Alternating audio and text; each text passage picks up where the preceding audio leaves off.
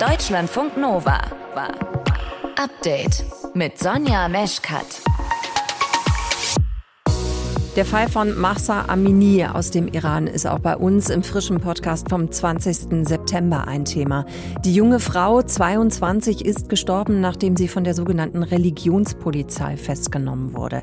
Seit Tagen gibt es deswegen Proteste im Land und viele sind misstrauisch gegenüber der Polizei und ihrer Schilderung, Amini sei an einem Herzproblem gestorben. Viele glauben nicht an eine unabhängige und vor allem offene Untersuchung dieses Falls, sondern sie glauben, dass das Ergebnis eben schon feststehen wird, so wie es eben auch die Regierung und das Innenministerium geschildert haben. Da entlädt sich jede Menge Wut, sagt unsere Korrespondentin Karin Sens. Mehr zu diesem tragischen Fall erzählt sie euch gleich. Außerdem sprechen wir über die steigenden Strom- und Gaspreise. Das kann richtig teuer werden im Winter. Es sei denn, ihr handelt jetzt und liest euren Zählerstand ab, sagt Wirtschaftsjournalist Nikolas Lieven. Wenn wir nichts machen, woher soll der Versorger, woher soll der Netzbetreiber denn wissen, wie viel Strom oder Gas wir dann bis zur Erhöhung verbraucht haben? Und wenn wir dem das nicht mitteilen, ich vereinfache mal, dann teilt er das einfach durch zwölf. Und das heißt, auf dem Papier haben wir genauso viel teuren Strom verbraucht wie billigen Strom verbraucht. Wir starten mit dem Podcast vom Update. Ihr hört zu, das ist schön. Deutschlandfunk Nova. Das russische Parlament hat heute die Strafen für die eigenen Soldaten verschärft. Wer sich weigert, Befehle auszuführen oder abhaut, dem drohen jetzt noch härtere Strafen. Und die selbsternannten Volksrepubliken, die sogenannten Donetsk, Luhansk und auch die Region Cherson, die wollen per sogenannten Referenten über einen Beitritt zu Russland abstimmen lassen. Wir lassen uns das Ganze nochmal einordnen von unserer Korrespondentin Gesine Dornblüt. Gesine, die Chefs dieser selbsternannten Volksrepubliken haben jetzt, ja, ich sage bewusst sogenannte Referenten angesetzt. Wann und wie soll denn da abgestimmt werden? Also das Ganze soll vom 23. bis 27. September laufen, sehr kurzfristig jetzt, also Freitag ist das schon. Ähm, und ja, man muss sich überlegen, ob man das Wort Abstimmung überhaupt benutzen möchte oder also mindestens in Anführungszeichen, denn es kann natürlich von einem Referendum oder einer Abstimmung gar keine Rede sein. Das Ganze findet unter Zwang statt. statt. Die Vertriebenen und Geflüchteten ähm, können nicht teilnehmen. Das sagen auch die Verwaltungschefs dort ganz offen. Übrigens will auch ähm, das zum Teil besetzte Gebiet Zaporizhia mit teilnehmen. Und ähm, da sagt der Besatzungschef, Entschuldigung, nein, nicht dort, sondern in Cherson, sagt er ganz klar, nur die, die geblieben sind, stimmen mit, äh, wer geflohen ist.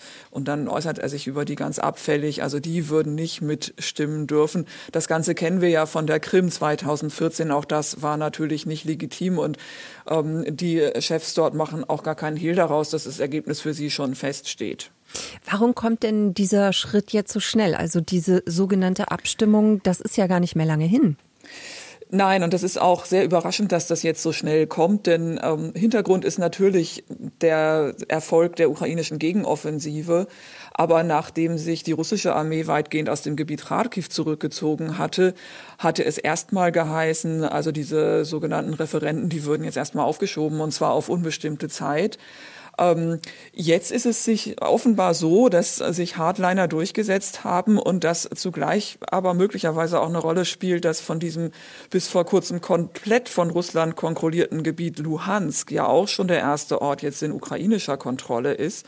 Und äh, vielleicht haben da auch die Leute, die mit den Besatzern kooperieren, jetzt auch einfach Angst, dass sie zur Verantwortung gezogen werden und wollen deshalb lieber zu Russland gehören. Die Ukraine verurteilt diese Pseudo-Referenten ja schon, weil die eben befürchten, dass das auch noch mal den Krieg verändern könnte. Inwiefern? Also nicht nur deshalb, sie verurteilen die natürlich auch, weil sie illegitim sind. Aber der Kernpunkt ist tatsächlich, dass ähm, wenn Russland diese Gebiete als russisches Staatsgebiet betrachtet und sie formal aufnimmt, was natürlich völkerrechtlich alles überhaupt keine Konsequenz hat, aber und keine Bedeutung, aber wenn Russland also der Meinung ist, dann hat Russland eine formale Handhabe, schärfer zu reagieren, sein in Anführungsstrichen Staatsgebiet zu verteidigen. Und ähm, Russland hat dann auch einen klareren Vorwand oder einen Anlass für eine Mobilmachung, um die sich ja Putin bisher herumdrückt. Hm. Hätte Russland dann auch einen konkreteren Anlass oder ist das vielleicht auch die Taktik dahinter, dass man denn diese Gebiete angreifen könnte oder würde? Na, es geht aus russischer Sicht ja dann immer um Verteidigung, aber es ist tatsächlich so, also dass ähm, in der russischen Militärdoktrin, da gibt es so einen Passus, dass eben, wenn russisches Gebiet angegriffen wird von außen, da gibt es unter anderem auch eine Nuklearoption, also auch mit Atomwaffen, taktischen Atomwaffen zu reagieren. Und das ist jetzt einfach, es gibt, ist ja Konsens unter westlichen Sicherheitsexperten und ähm, Geheimdienstlern, dass die Wahrscheinlichkeit, dass Russland jetzt diese atomare Karte zieht, dass die relativ gering ist. Aber es ist einfach das Ganze nochmal wieder ein Anlass, um diese nukleare Drohung nochmal wieder in die Öffentlichkeit zu tragen und auszusprechen. Es gab ja heute noch eine ganze Reihe von Gesetzesverschärfungen, die die Duma heute verabschiedet hat. Vielleicht können wir da auch noch mal kurz drauf eingehen. Welche sind so die, die, ja, naja, ich sag jetzt mal prägendsten oder wichtigsten aus deiner Sicht? Ja, du hast einige anfangs schon äh, genannt, also Befehlsverweigerung, wenn man sich freiwillig in Kriegsgefangenschaft begibt oder ganz den Militärdienst verweigert. Da gibt's jetzt äh, längere Gefängnisstrafen für und das nicht nur in Kriegszeiten, sondern, und das ist neu, auch während einer Mobilmachung. Ähm, das hat natürlich den Hintergrund äh, des massiven Mangels an Soldaten in der russischen Armee. Und dann gab es aber auch eine Weichenstellung für eine mögliche Umstellung der russischen Wirtschaft auf Kriegswirtschaft, denn es droht jetzt Gefängnis auch Unternehmern, wenn sie sich wiederholt weigern, Lieferverträge für Rüstungsgüter abzuschließen. Gesine, danke dir für diese aktuellen Infos. Deutschlandfunk Nova. Update. Es ist wirklich gerade die Gewissensfrage schon im September. Ich gucke noch mal gerade, was auf dem Tacho steht. Jawohl, 20. September haben wir. Und soll ich jetzt schon die Heizung anmachen oder nicht?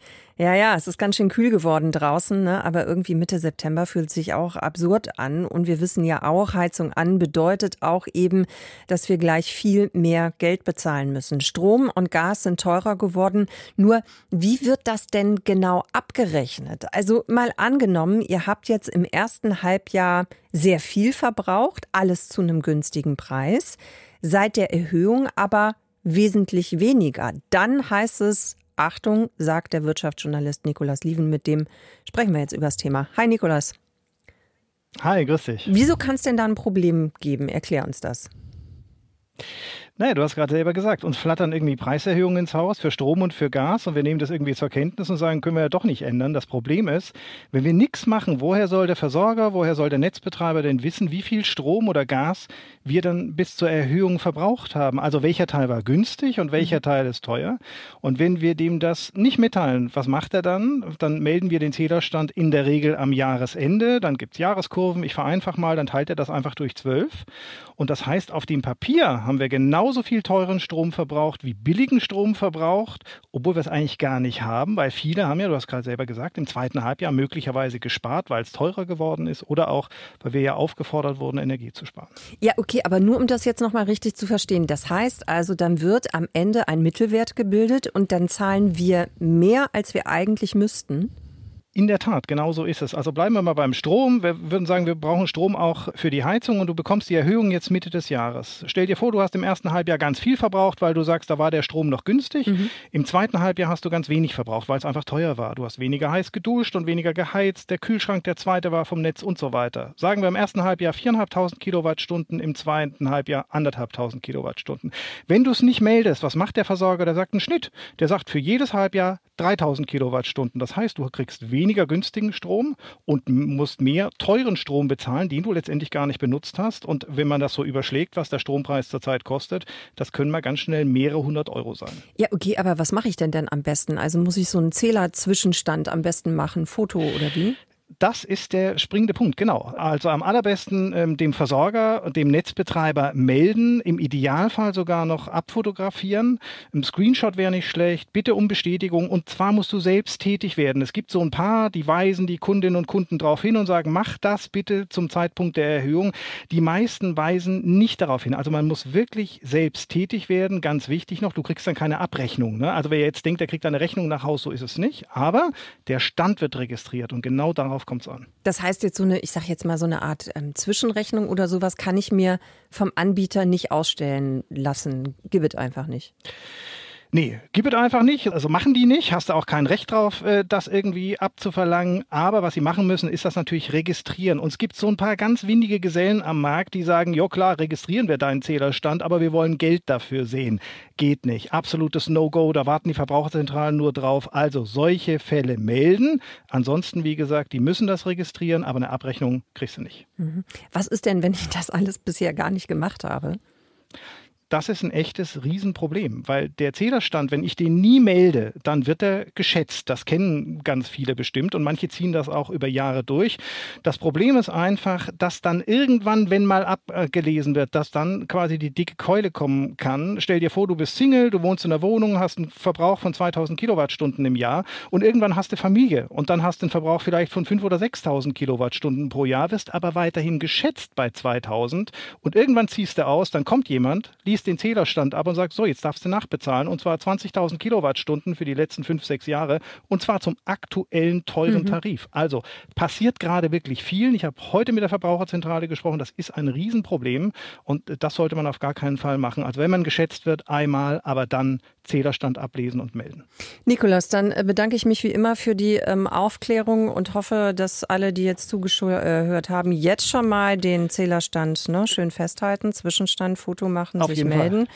Und dann, ja, kann man eigentlich nur hoffen, dass man ein bisschen Geld spart. Nikolas, herzlichen Dank an dich. So ist es. Ja, nichts zu danken. Tschüss. Deutschlandfunk Nova. Update. Eine junge Frau geht auf die Straße und wird verhaftet, weil sie ihre Haare nicht sittlich verdeckt hat. Das passt der sogenannten Sitten- und Religionspolizei nicht und die Frau wird festgenommen. Mahsa Amini ist diese Frau. Das Ganze ist vorige Woche passiert, mitten in Teheran, der Hauptstadt von Iran. Und kurze Zeit später ist Amini tot. Angeblich, weil sie Herzprobleme hatte, so sagt es die iranische Polizei. Und der Schock sitzt tief, so wie bei dieser Studentin. Meine Stimme zittert, wenn ich davon erzähle, weil mir das schon ein oder zweimal selbst passiert ist. Ich habe gedacht, wie würden sich meine Eltern fühlen, wenn mir sowas passiert. Das hat sie der Nachrichtenagentur Reuters gesagt. Seit Tagen wird in Iran deswegen protestiert und wir wollen mehr dazu wissen. Ich habe nachgefragt bei unserer Korrespondentin für die Region bei Karin Sens. Karin, es gibt ja unterschiedliche Versionen, warum Mahsa Amini gestorben ist. Welche sind das? Ja, also es ist so, dass sie mit ihrer Familie vom Nordwesten des Iran, wo sie wohnt, in die Hauptstadt Teheran gekommen ist, um dort eben auch Familie zu besuchen. Und anscheinend saß das Kopftuch so, dass die Sittenpolizei das Bedürfnis hatte, sie mitzunehmen. Da decken sich auch die Beschreibungen. Aber dann gehen sie doch markant auseinander. Die Familie sagt, dass sie schon im Polizeibus offensichtlich mit dem Kopf gegen die Scheibe geschlagen wurde und sie soll dabei einen Schädelbruch erlitten haben und auch Blutungen erlitten haben. Es gibt Aufnahmen einer Computertomographie, die offensichtlich Hacker aus dem Krankenhaus herausbekommen konnten, die eben das beweisen sollen. Aber es ist natürlich nicht verifizierbar, ob diese Bilder tatsächlich auch von Mehsa Amini stammen. Die junge Frau ist dann ins Koma gefallen und eben letzten Freitag gestorben. Das Innenministerium und auch die Polizei stellt es völlig anders dar. Beide sagen, man habe die Frau gar nicht angefasst. Ähm, beispielsweise habe man auch gar keine Mittel, um eben Menschen Menschen zu schlagen bei der Sittenpolizei. Es gäbe da gar keine Schlagstöcke. Und man habe sie lediglich darüber belehrt, eben wie das Kopftuch, wie die Kleidervorschriften sind, wie das Kopftuch zu tragen ist. Und Mehsa Amini habe ja schon Vorerkrankungen gehabt und habe dann eben einen Herzinfarkt erlitten. Mhm. Dieser Tod dieser jungen Frau, die war ja auch erst 22, die hat im Iran unheimlich viele Proteste ausgelöst. Das geht ja schon seit ein paar Tagen so. Kannst du uns mal beschreiben, wie groß dieser Protest ist? Also ich muss zugeben, dass es mich selber überrascht hat, wie entschlossen die Menschen da auf die Straße gegangen sind. Ich habe mich heute mit einer Iranerin unterhalten, die gesagt hat, ich habe plötzlich so eine Wut empfunden, wie ich die schon so lange nicht mehr empfunden habe, als ich den Fall von Mehsa Amini gesehen habe, weil wir alle schon einmal diese Schikane durch die Sittenpolizei erlebt haben. Das gilt jetzt sicherlich nicht für alle Iranerinnen. Es gibt ja auch Frauen, die dieses Kopftuch tatsächlich auch freiwillig tragen. Aber die Forderung, dass eben es ihnen freigestellt werden soll, ob sie es tragen wollen oder nicht, die wird doch lauter und wird teilweise eben auch in regierungskritischen Zeitungen geäußert. Hm. Du hast gerade von Wut gesprochen, von der Frau, mit der du gesprochen hast. Aber was ist der eigentliche Antrieb dann auch dahinter? Einfach auch, dass man dieser Version, so wie die Behörden es darstellen, dass Amini eben an dem Herzversagen gestorben ist, dass sie das nicht glauben? Also viele glauben nicht an eine unabhängige und vor allem offene Untersuchung dieses Falls, sondern sie glauben, dass das Ergebnis eben schon feststehen wird, so wie es eben auch die Regierung und das Innenministerium geschildert haben.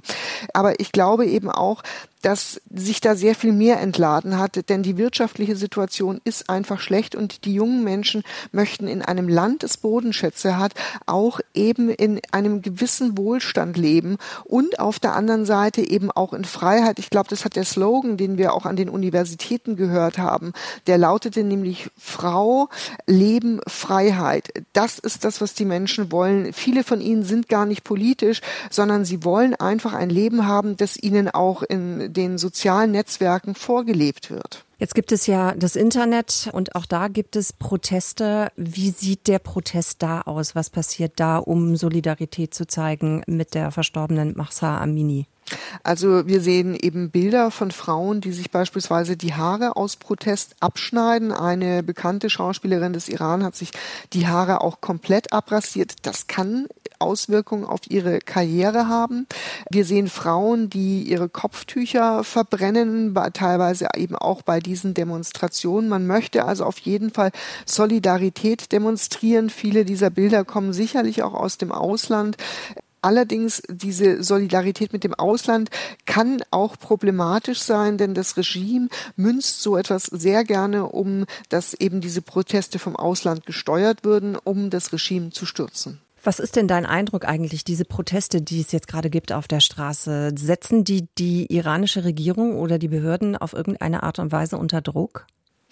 Wir haben natürlich erlebt, dass die Regierung reagiert hat, eben mit diesen Untersuchungen. Wir erleben auch heute, dass es keine neue Protestwelle gibt, sondern dass es ähm, nur kleinere Proteste an den Universitäten angekündigt sind. Allerdings haben einige Universitäten auch auf Online-Unterricht umgestellt, sodass man eben vermeiden möchte, dass da schon Menschen zusammenkommen. Morgen wird der oberste Führer Khamenei sich im Rahmen der, wie sich das nennt, Woche, Heilige Woche der Verteidigung äußern. Und da darf man schon schon gespannt sein, ob er zum Fall Mexer äh, Amini etwas sagen wird und ob er eben auch etwas zu den Protesten sagen wird. Aber wir haben schon sehr oft erlebt, dass es der Regierung gelungen ist, eben solche Proteste auch zu ersticken. Was hat wirklich zum Tod von Mahsa Amini im Iran geführt? Da gibt es noch viele Fragen, die ungeklärt sind. Aktuelle Infos dazu von unserer Korrespondentin, von Karin Senz. Deutschlandfunk Nova. Update. Nachdem die Beerdigung der Queen gestern in London zu Ende gegangen ist, ist dann heute auch schon für viele der Staats- und Regierungschefs und Chefinnen schon ein Wiedersehen angesagt. Und zwar in New York, nämlich zur Generaldebatte der UN-Vollversammlung. Vor knapp zwei Stunden hat die begonnen. Zum ersten Mal wird dort auch der Bundeskanzler Olaf Scholz sprechen. Heute Nacht ungefähr unserer Zeit. Was von dieser Generaldebatte und auch von der Rede des Kanzlers zu erwarten ist, darüber können wir jetzt sprechen mit unserem unserem Nova-Korrespondenten in New York mit Peter Mücke. Hallo Peter. Ja, hallo nach Köln. Das UN-Treffen ist ja zum ersten Mal seit Corona wieder in Präsenz und steht im Zeichen des russischen Angriffskriegs gegen die Ukraine. Wird das auch ein Thema sein bei Scholz und seiner Rede? Wird das eine wichtige Rolle spielen? Auf jeden Fall, da kommt man äh, nicht drum rum. Äh, dieser Angriffskrieg äh, Russlands gegen die Ukraine ist das natürlich das bestimmende Thema dieser ganzen UN-Generalversammlung. Das Thema ist so bestimmt, dass sich viele Sorgen machen, dass andere wichtige Themen wie etwa der Klimawandel hinten runterfallen könnte. Und man darf auch nicht vergessen, dieser Krieg hat ja weltweite Konsequenzen, etwa für die Nahrungsmittelsicherheit. Viele Entwicklungsländer sorgen sich um Getreidelieferungen, die traditionell ja aus der Ukraine und aus Russland kommen. Äh, die Preise steigen, es gibt eine drohende weltweite Rezession, die Zinsen steigen, die Corona-Pandemie ist auch noch nicht ausgestanden mit allen Konsequenzen. Also wichtige Themen, aber das dominierende Thema und das sicherlich auch in der Rede des Bundeskanzlers ist dieser Krieg und die verheerenden Folgen. Welche Bedeutung hat denn für die Lage der Welt diese Generaldebatte? Gerade wenn du uns gerade schon erklärt hast, welche Themen vielleicht dann eben auch einfach hinten anstehen. Eine große Bedeutung. Es wird ja immer wieder in Frage gestellt, äh, wie zeitgemäß ist das eigentlich noch, dass sich da äh, die Menschen wirklich, äh, die Staats- und Regierungschefs nach New York bewegen, diese ganze Stadt lahmlegen. Also man muss sich vorstellen, wenn hier ähm, über 140 Staats- und Regierungschefs aufschlagen innerhalb von kurzer Zeit, was das auch für die Security bedeutet. Also gerade eben auf dem Weg ins Studio, man fährt zickzack an irgendwelchen Polizeiposten vorbei mit dem Fahrrad, um irgendwie durchzukommen. Im Auto ist sowieso vollkommen sinnlos.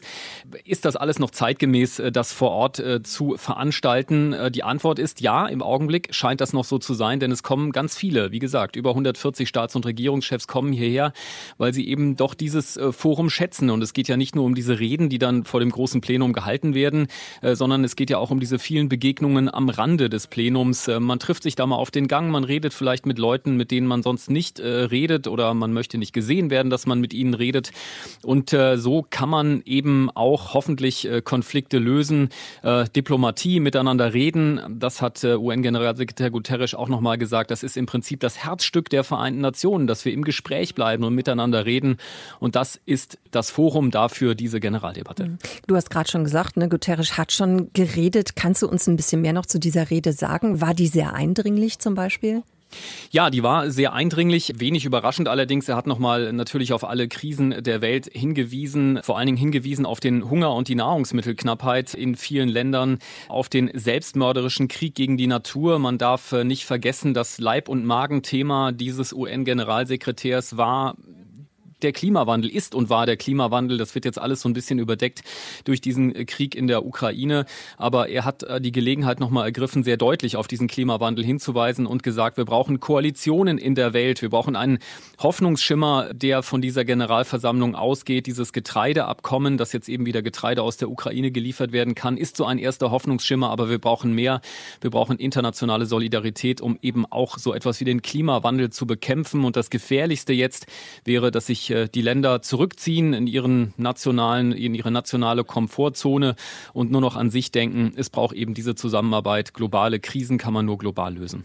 Du hast gerade schon gesagt, wie wichtig eben auch diese zwischenmenschlichen Treffen sind, also diese bilateralen Gespräche. Guterres hat das auch noch mal betont. Welche Treffen könnten denn da noch mal besonders wichtig werden, weil die Generaldebatte dauert eine Woche. Wie ist da deine Einschätzung?